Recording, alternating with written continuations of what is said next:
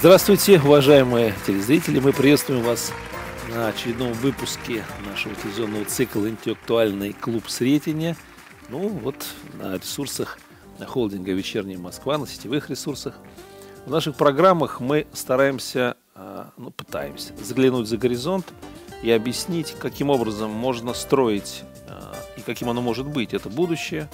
А, и образ будущего, он всегда присутствует в нашей программе – сегодня мы а, поставили название так, что оно звучит а, «Россия сосредотачивается» или, может быть, «сосредоточивается», мы об этом поговорим позже. И будущее, оно начинается, в общем-то, сегодня. Каким оно будет и каким мы должны его сделать, мы сегодня поговорим с точки зрения вот анализа, как эти, эти идеи утверждаются в обществе. Мы поговорим о групповом сознании, его особенностях, о том, что мы все принадлежим к разным группам, их там у кого 5, у кого 25, там по-разному. Вот, и для этого мы пригласили а, вот в эту студию наших гостей и консультантов. Алексей Вайц, он у нас общественный деятель, член комиссии а, по духовно-нравственному воспитанию Совета а, по межнациональным отношениям при президенте России.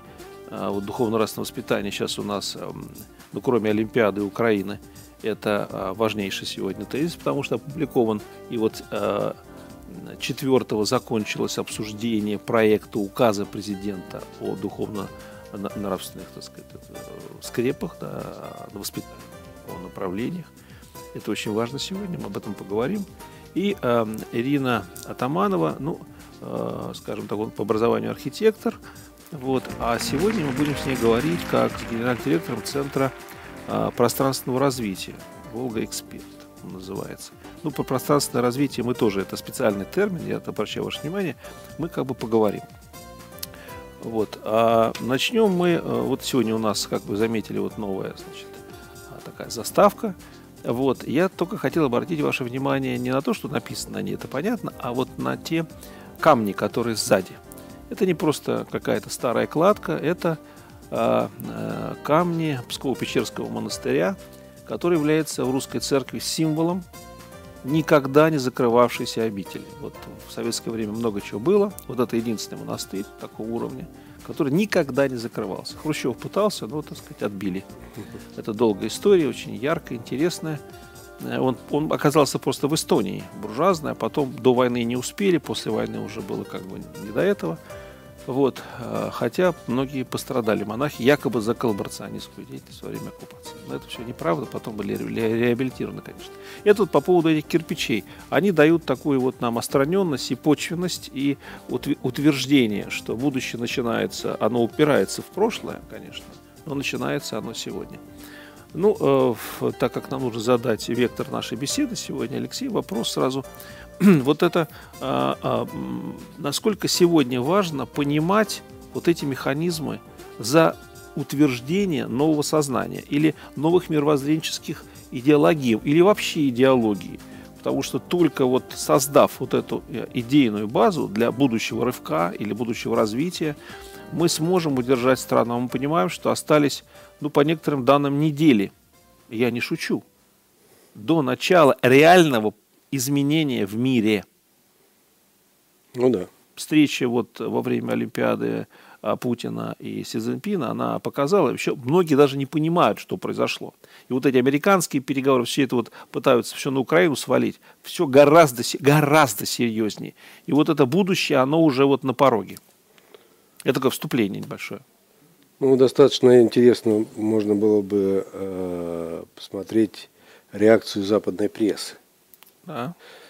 То есть и там и Financial Times, и Telegraph, и... Претендующую на качественность. Да, да, да, да, на качественность. Ну, там э, рефреном идет одна главная тема, что э, Китай и Россия, ай-яй-яй-яй-яй-яй, решили переделать мир. То есть, ну, мировой порядок.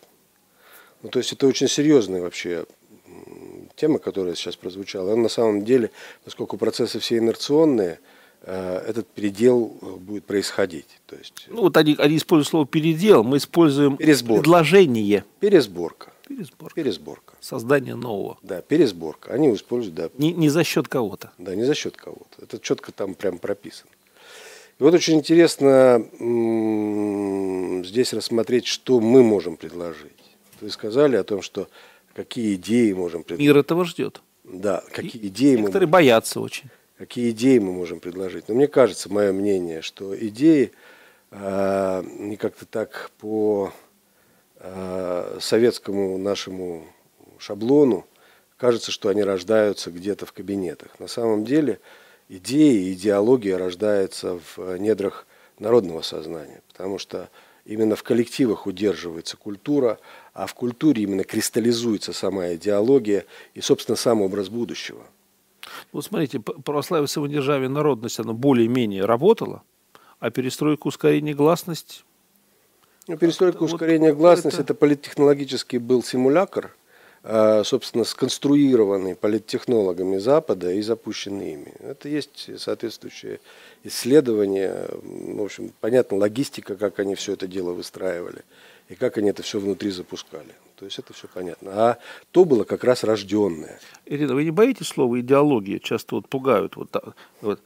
Вы создаете новую идеологию, у нас запрещена идеология. Ничего подобного у нас запрещена единственно главенствующая, а идеологии у нас не запрещены.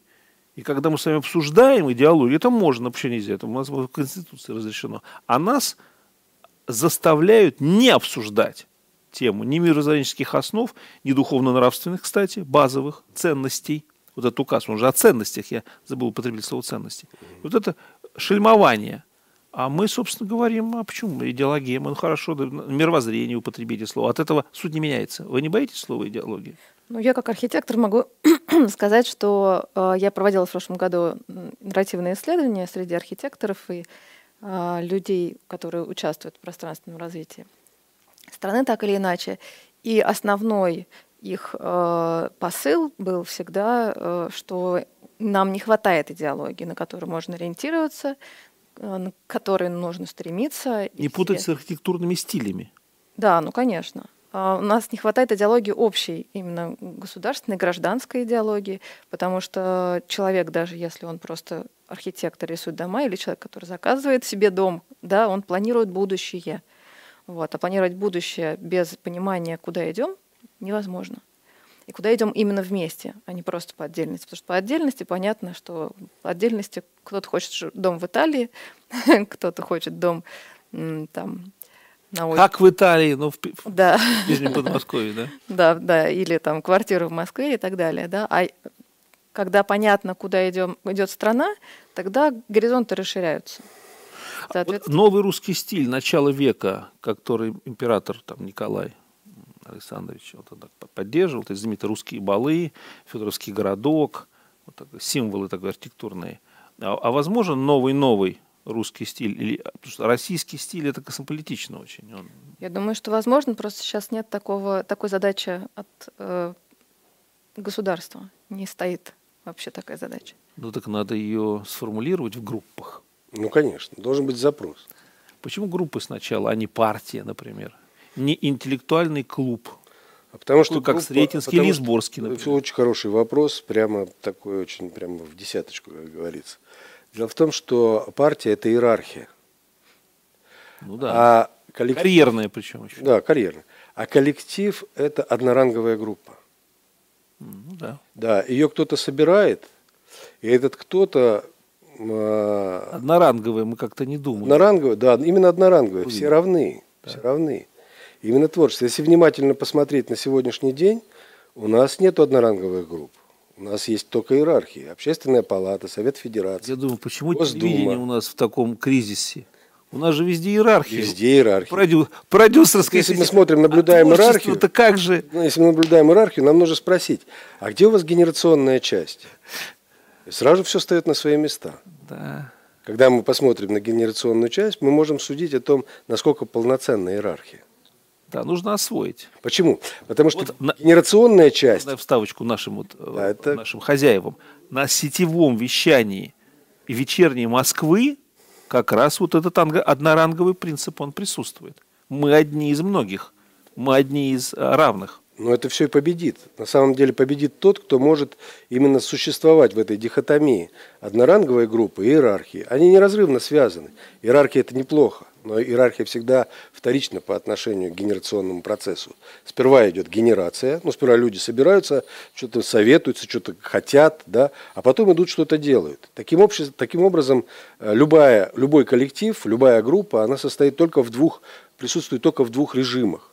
То есть в режиме совета и в режиме исполкома. Режим совета – это всегда одноранговая группа, встреча без галстуков. А режим исполкома – это всегда иерархия. И это дихотомия, как вдох и выдох у человека, точно так же у живого организма, ну, который называется организацией. У него есть сперва одноранговая э, часть, где генерация происходит, а потом формируется реализация, когда люди распределяются в некие в свои функциональные звенья и идут что-то там делать. В Стетинском клубе выдвинута такая концепция, как мир-организм. То есть нельзя сравнивать, ну, если образно, печень-то с селезенкой, да, или там еще с чем-нибудь. Они свои функции выполняют, но они не могут друг без друга. Организм разрушится. А другой стороны, это, биолог Олескин выдвинул, а он, так сказать, биолог, специалист как раз вот по разным таким, вроде бы, не связанным с социологи- социальными аспектами жизни нашего общества, а вещами, а он анализирует действия рыб в стаях, а, лошадей в табуне, птиц, а, птиц тоже, вот они же летят, помните, поворачиваются одновременно. Как происходит этот контакт, никто до сих пор не знает. Косякиры плывут, раз все, и налево куда-то. Объяснить это невозможно пока. Так вот, в основе вот этих групповых интересов, одноранговости, лежит то, что сейчас развивается бурно очень. Это сетевая культура, сетевые сообщества. Ведь вот то, что мы вот тут общаемся в группах, это же одноранговые фактически вот эти ячейки. Ну, не везде, а в Китае, вот а тот же Олескин говорил профессор, да, что в Китае придумали, ну, вернее, внедрили такую схему, что, с одной стороны, есть иерархии, управляют сетевыми ресурсами, а внутри сети уже на групповом уровне, там действительно работает вот этот, вот этот интерес групповой. Даже поощряют иногда, дают финансовую подпитку, чтобы эти сетевые э, структуры давали результат, основываясь вот на творчестве и э, равности, скажем, партнерстве, ну взаимных, э, взаимном принятии ценностей, э, целей – если я правильно понимаю, группа, существование, социопсихологическая особенность существования группы, в которую ты добровольно входишь. Не по принуждению, а добровольно. И вот здесь разница между коллективом и группой. У любой группы есть определенный этап развития. Вот то, что мы называем сообществом, ну, имеется в виду в сетевым, да, а. ну, то, что есть там в Фейсбуке, ВКонтакте наблюдаем, оно не является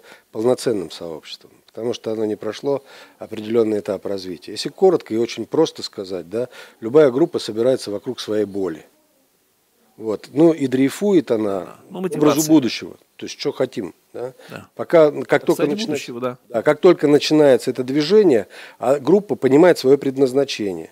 И в этот самый момент рождается правило. То есть он говорит, ах, вот оно, оказывается, для чего мы собрались. То есть мы это делаем, это делаем, а это делаем, а это не делаем ни в коем случае.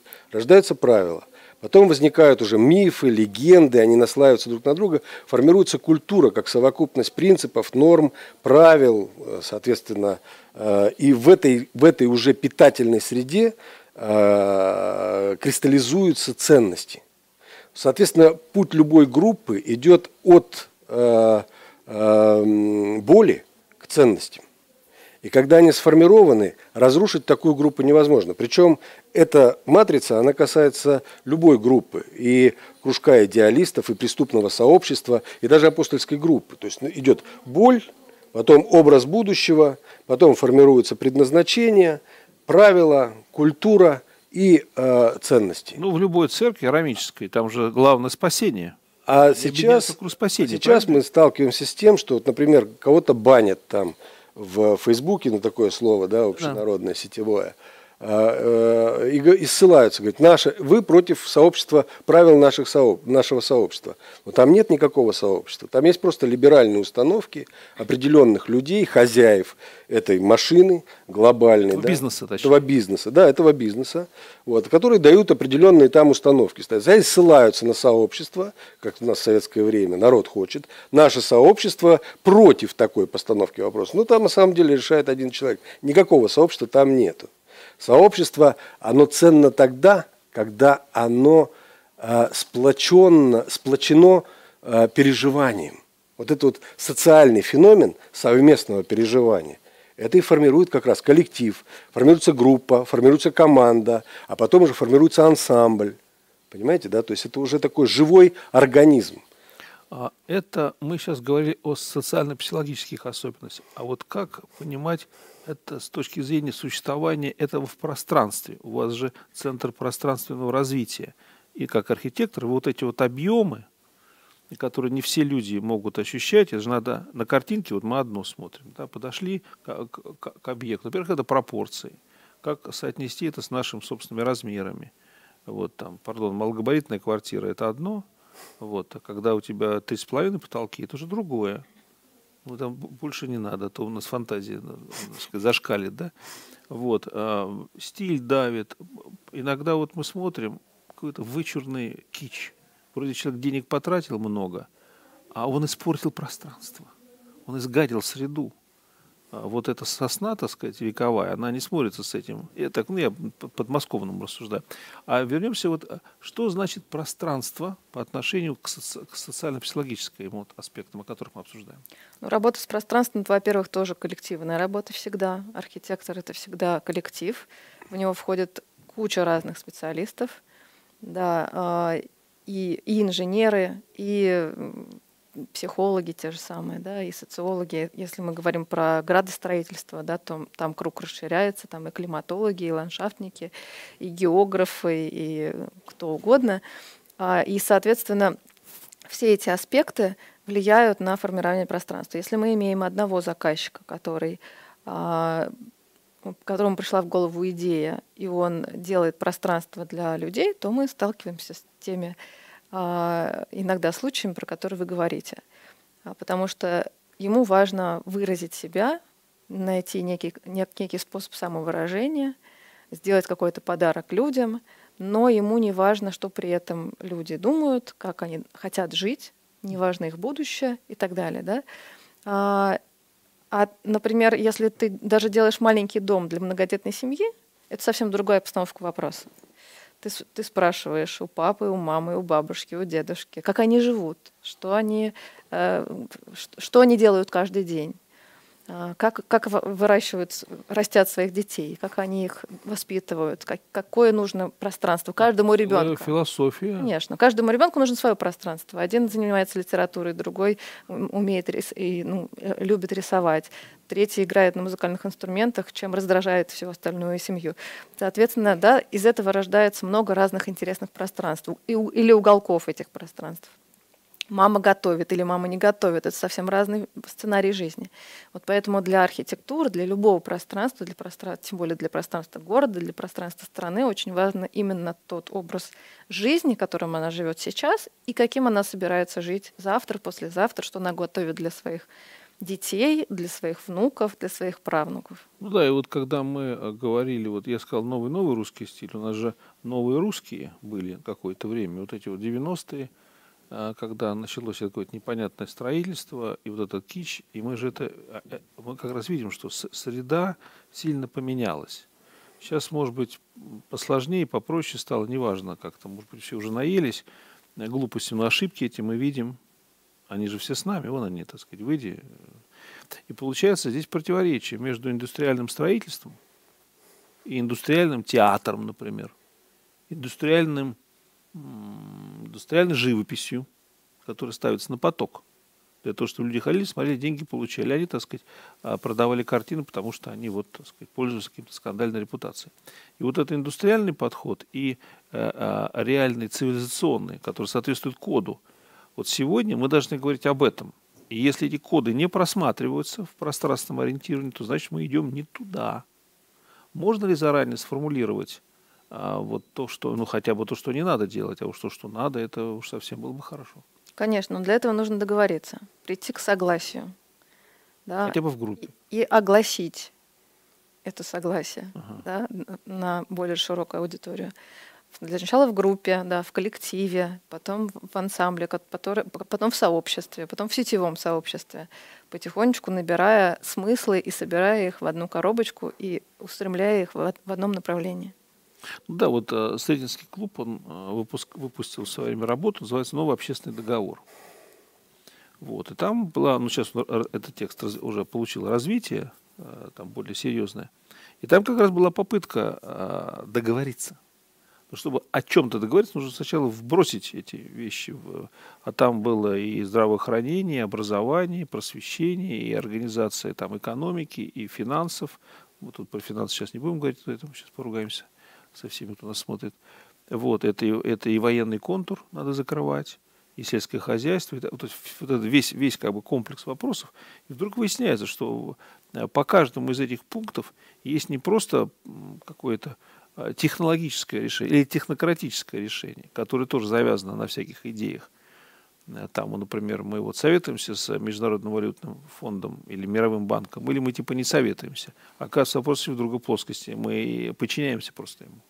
Поэтому таргетирование инфляции и э, э, контроль за курсом рубля – это главная наша задача.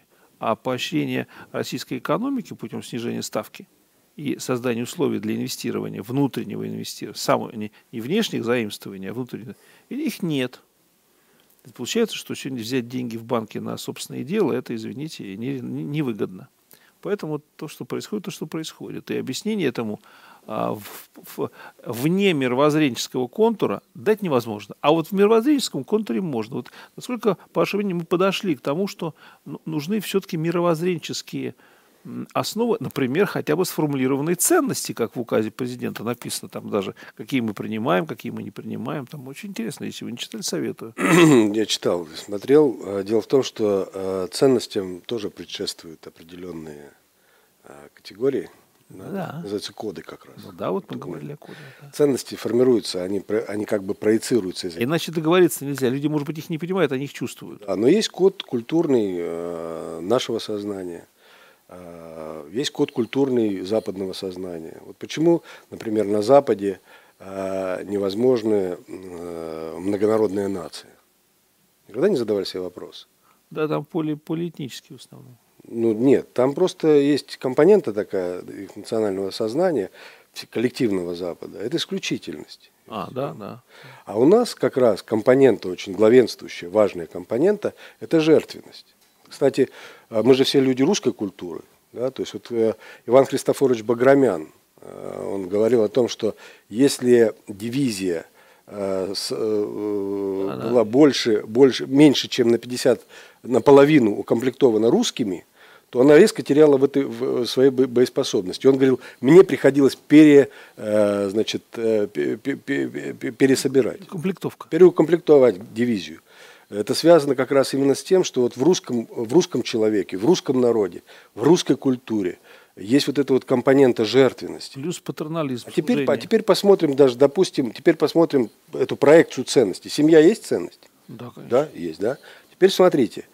Ценность, э, которой код э, исключительность. Это брачный контракт. Ценность, в которой код жертвенность. Это брак – ну что такое брак? Какое слово здесь в основе лежит? Брашно, пир. То есть это пир жертвенности по отношению друг к другу.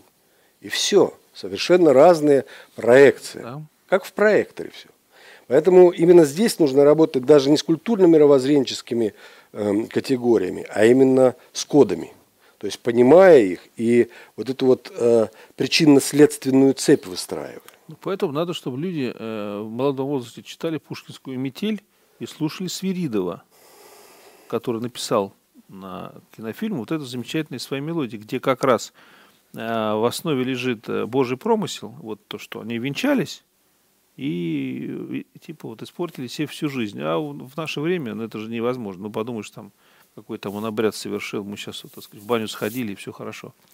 Вот, а, а тогда люди не могли этого допустить. И поэтому они создали вот эту великую страну, шестую часть суши. Значит, что-то лежало в основе, то, что, это, э, э, что мы на самом деле страна успеха, а не то, что нам внушают. Ну, да. Это сегодня а, такая вроде для нас обычная вещь, но поколения это другие идут за нами, они все больше и больше оторваны. А, хотя я знаю, что студенчество московское некоторое, да, оно, в общем, очень, так сказать, по-хорошему агрессивно настроено, чтобы ему давали, давали эти знания. Они, они не понимают, э, куда им идти, они не видят образа будущего. Вы как глубоко копаете, Борис Игоревич. Э, вы знаете, мы для этого собрались. Ну да. знаете, дело в том, что мы сейчас находимся в потоке изменений, которые мы не формировали, мы его не запускали. Причем быстрых изменений. Я вернусь быстрых изменений. Передачи. Нам необходимо сегодня изменить поток изменений. О как. Надо делать это быстро, нужно производить текст. А дело в том, что мы не можем это делать быстро. Почему? Потому что у нас сегодня преимущественно проектный, э, проектное мышление. Проектус в переводе с латинского – это брошенное вперед. И цель, которая ставится, на которой строится, собственно, весь проектный подход, она относится к прошлому, потому что цель принималась в тех обстоятельствах, которые сегодня уже устарели. Посмотрите на всю нашу грантовую э, значит, историю. Она вся построена на проектном подходе.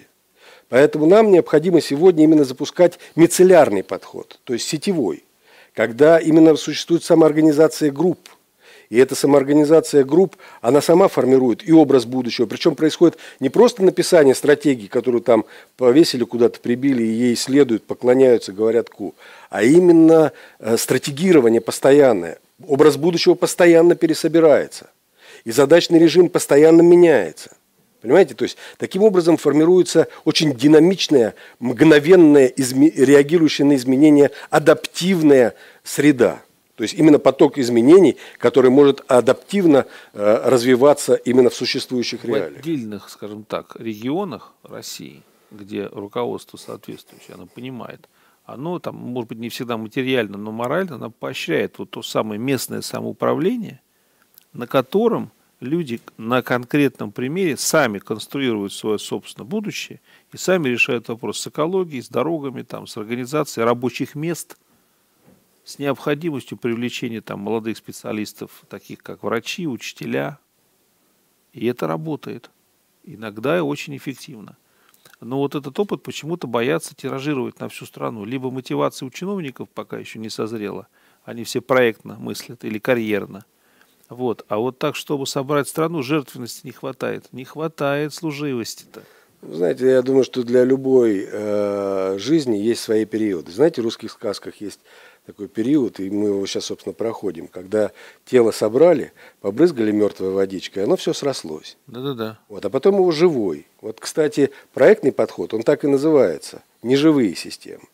А именно мицеллярный подход называется живые системы, именно самоорганизация. Кроме того, я знаю даже такую вещь, что в 99 году, в августе месяце, э, страна была на грани катастрофы, Именно потому, что наш э, олигархический блок э, запустил вот эту тему с, ну, с Чечни. Вот. И уже дорога была открыта. Мы просто беседовали с жителями, приехали туда, поднялись в эти высокогорные села Анди и Гагатли, э, значит, где было противостояние с этими боевиками. Им уже сказали, давайте, дорога открыта, идите на Ботлих. Но никто не взял во внимание, что там есть села – там 3 тысячи человек живут в Гагатли и там 5, больше 5 тысяч в Анди. Что сделали? Они пошли через э, э, село э, Гагатли. Что сделали местные жители? Они взяли, разобрали бревна, которые там человек купил для того, чтобы построить себе бревенчатый дом, смазали их смолью, выкопали ямы, поставили эти бревна и накрыли маскировочной сеткой. И тот конвой, который шел, его возглавлял э, Басаев, брат э, Шамиля Басаева, Мавлади Басаев, по-моему, или как, да, не помню. Э, значит, и они остановились. Э, и шли, две недели шли переговоры. И э, сельчане говорят, мы вас не пустим. Они должны были пройти, блокировать э, Ботлих, и, собственно, дальше цепная реакция. А там уже мы помним, и Урал хотел отделяться, и то есть Восток. Да, да, да. Там пошла бы цепная реакция. Кстати, один из э, э, ну, чиновников высокопоставленных, он так и сказал в одном из интервью, Дагестан мы уже потеряли. Но там сработала именно самоорганизация. Самое интересное, что организовали это сопротивление в Гагатле учитель физкультуры и учитель русского языка который говорит, мы без русских вообще жить не можем, потому что мы не понимаем друг друга. Вот Анди и Гагатли, два села, они все родственники, они говорят друг с другом на русском языке, потому что они не понимают друг друга. Представляете, какой это феномен для работы с кодами, для работы со смыслами, для работы с идеологиями. Вот оно, пожалуйста, море разливанное. Нужно смотреть в себе. Не смотреть то, что у нас снаружи, ну, снаружи происходит, вовне, а смотреть во мне – что есть в нас ценного, на что можем опереться? давно занимаюсь как бы просветительской, не деятельностью чисто, а теорией просветительской деятельности, скажем так. И а, вот занимаюсь русской темой, а, так называемой русской темой, русской историей, но что только я в свой адрес не слышал. Там, ну, разные эпитеты были.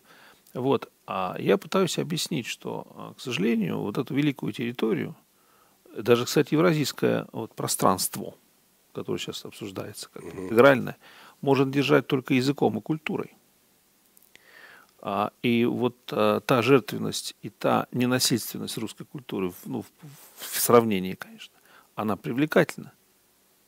И вот те смыслы, которые мы предлагаем, и вот те дорожные карты, которые мы сейчас можем выдвинуть, они а, привлекательны, потому что та культура, она только экспансия и только грабеж ничего другого никогда не было.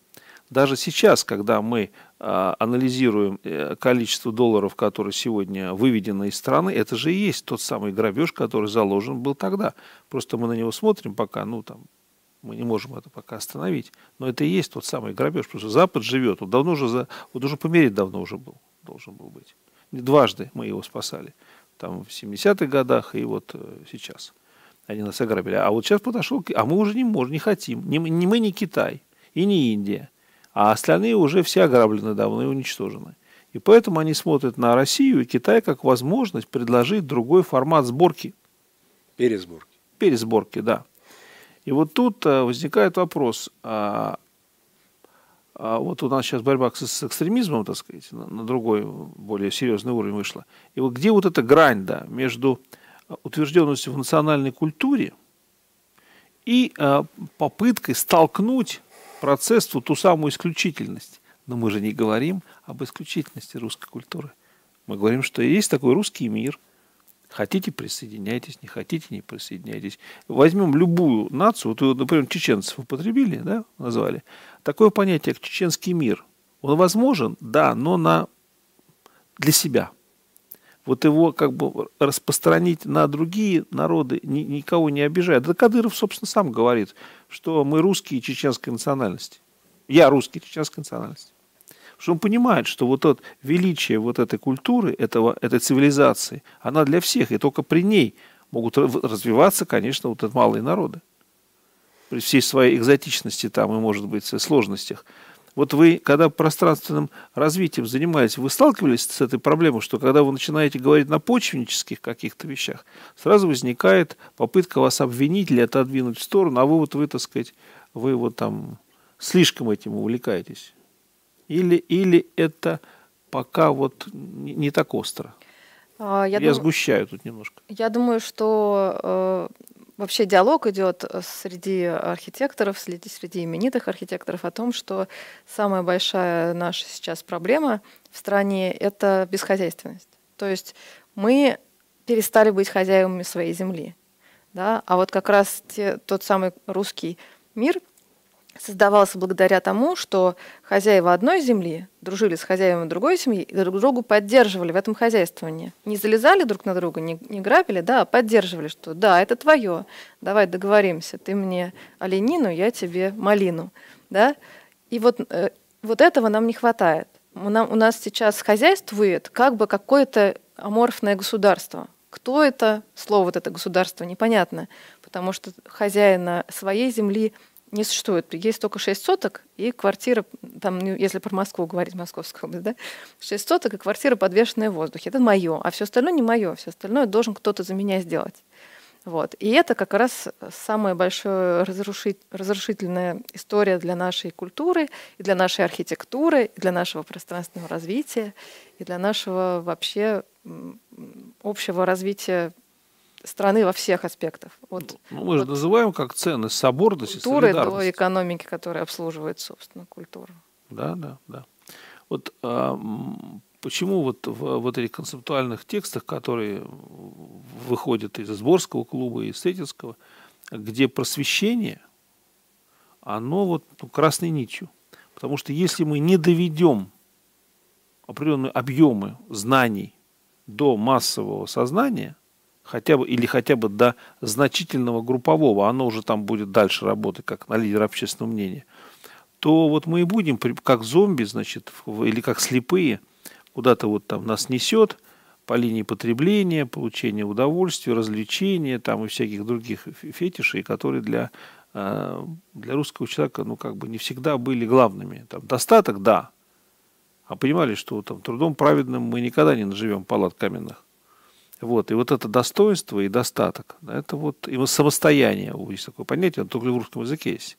Самостояние человека – залог, а, как у Пушкина, там, величие его.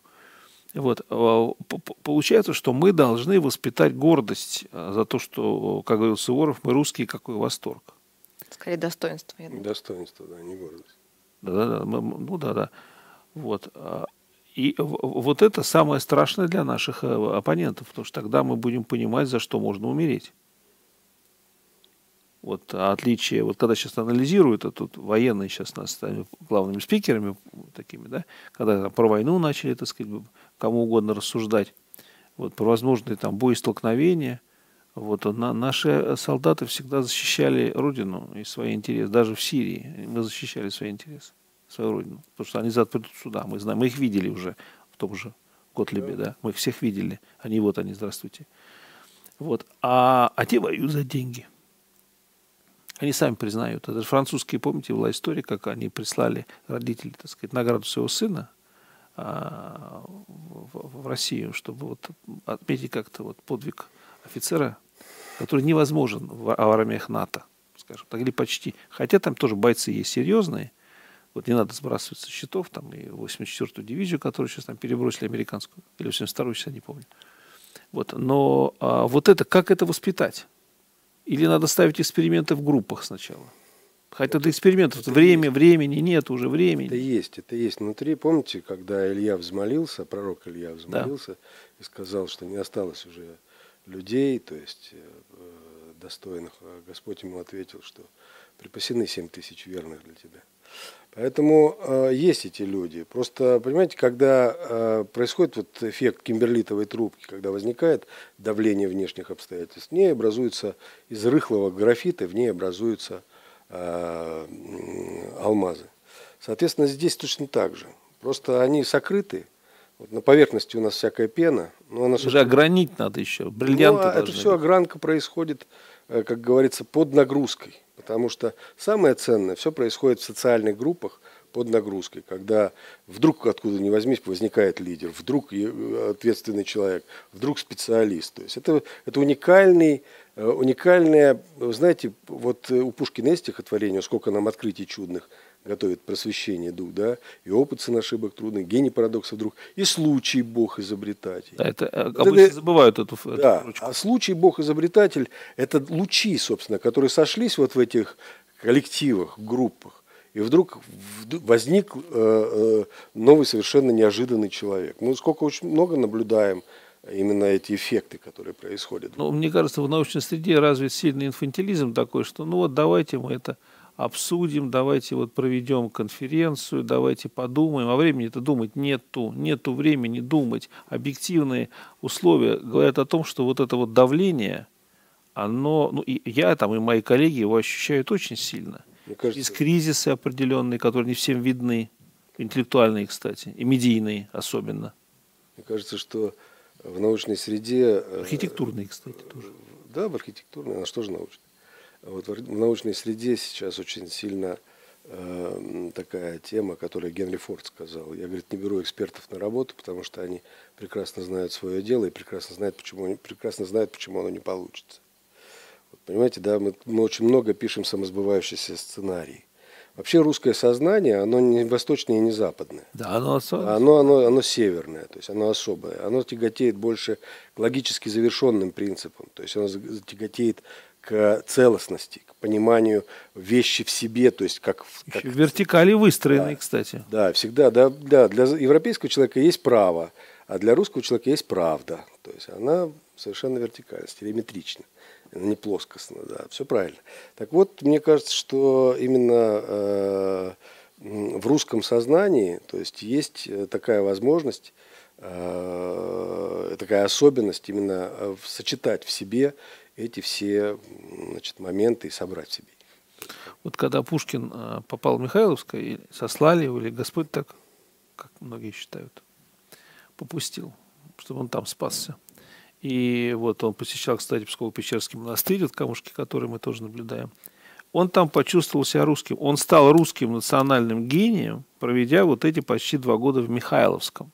И люди, которые сегодня едут в Пушкиногорье и, сказать, в Псково-Печерский монастырь, и вообще вот это на северо-запад, они хотят почувствовать себя русскими, потому что вот в, в, в спальных районах они, так сказать, одну застывшую э, музыку в архитектуре слушают. Там не музыка. Ну да, ну звуки, набор. А вот даже в центре Москвы вот хотят на Новый год приехать посмотреть. В Петербург они приезжают, там, правда, немножко другой стиль. Но вот они хотят услышать музыку, которая соответствует национальным их ожиданиям, чтобы остаться людьми собственного народа, чувствовать себя со гражданами и соотечественниками. Я уж про те, которые за кордон уехали, не говорю. Это вообще отдельная тема, это несчастные люди. Но вот сейчас их там посчитают всех, они быстро вернутся. Вот. А я не слишком пессимистично вот как-то думаю, потому что надо же как-то воспитывать, как Нагибин говорит, мальчика, воспитанный в Чертаново и, значит, на, на значит, Патриарших прудах, это два разных мальчика. Да, это правда. Конечно. Ну, воспитанный, ну, да, воспитанный... А. Я думаю, что воспитывать надо, и в группах все равно это проявляется, потому что для того, чтобы э, почувствовать себя русским, нужно не только посмотреть на архитектуру и э, на пространство, а почувствовать, что тебя поддерживают.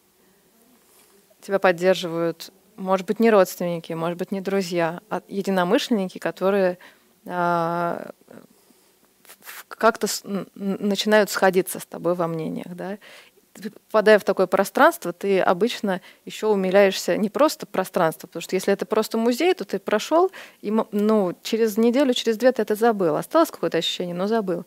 А вот если ты пожил неделю в деревне, у бабушки, э, в синях, да, и она тебя кормила и рассказывала про свою жизнь, там, столетнюю, да, и как она прошла несколько режимов, вот это ты не забудешь никогда. Вот. И я думаю, что и э, молодежь нашу, и среднее профессиональное сообщество, и научное сообщество, которое в основном состоит все-таки вообще из сторожилов таких, да, а, Пока. Именно в, соедин... да, именно в соединении вот этих, вот этих совершенно разных жанров, да, молодежной энергии, а, научного сообщества, которое держит пока ту, ту базу, которая в советское время сформировалась как научная, вообще прогрессивная школа, вот эта школа. Да, вот в соединении, в диалоге и, и пронизанном, собственно говоря, той основной идеей, ради чего мы все это должны собирать на нашу нацию и исторически, и со взглядом в будущее. Вот на этом и, собственно, можно тогда строить свою дальнейшую жизнь, и не с несмотря на Запад и не, и не мечтая о том, чтобы у тебя был домик на Бали или на озере Кома, вот, а все-таки имея поддержку здесь. Почему потому что почему хочется домик на озере Кома? Потому что кажется, что там в смысле почвы, на которой можно стоять, да, в своей жизни, там есть как будто на что опереться. Там тебя никто не разорит, э, да, твои дети будут ходить в хорошую школу, с ними будут заниматься хорошие учителя. Там как бы есть будущее, хотя... Да, хотя все совершенно иногда не так. Да, может быть и не так. А у нас как бы его нету. Вот эта почва, на которой опереться, она может родиться тоже только в взаимоотношении людей, в, в таком в наставничестве, где я могу опереться на, на на людей моего поколения, на людей старшего поколения и отдать частичку себя еще молодому поколению. Мне а, вот недавно стало известно, мой один знакомый приятель, он рантье, заработал денег, увлекался парусным спортом, там яхту все построил, участвовал в гонках, уехал на другой конец света, вот, виноград разводил, то да все. Вот, но ему всегда что-то не хватало. Кончилось все плохо, алкоголь, наркотики. И он, его уже больше нет. Как считается, ковид. Вот, вот а, судьба человека, отец которого там на подводных лодках ходил такой, был серьезный, морской волк. Вот, вот он все искал, но не там оказалось. А, потому что много работал в свое время, некогда было заниматься, так сказать, э, книжки читать, нужно было деньги зарабатывать. Заработал, вот, и в итоге сейчас все, все в прах. Черепки, ваше золото превратилось в черепки. Вот, это как раз разговор о том, что не хлебом единым, вот, и что русскому человеку всегда чего-то не хватает. Вот, а не хватает общения, не хватает среды, не хватает друзей – и не хватает а, цели, что он служит а, и Богу, и Отечеству.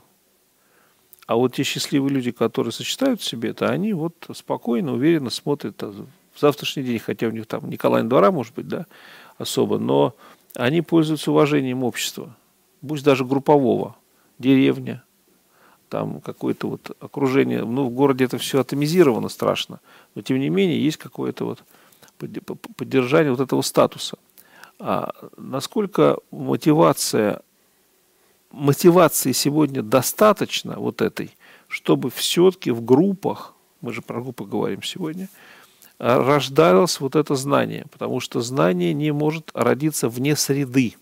Вот это еще одна важная научная а, такая тема, что а, открытия все научные, они а, учеными-одиночками, как правило, не рождают. Тем более гуманитарное знание – это особая, особая среда, Э, философская, тут э, невозможно, без, тем более сегодня. Вот, насколько этот потенциал еще сегодня силен? Я все про, вот, э, про то, что времени мало. Ну, вообще нужно понять, откуда берется мотивация.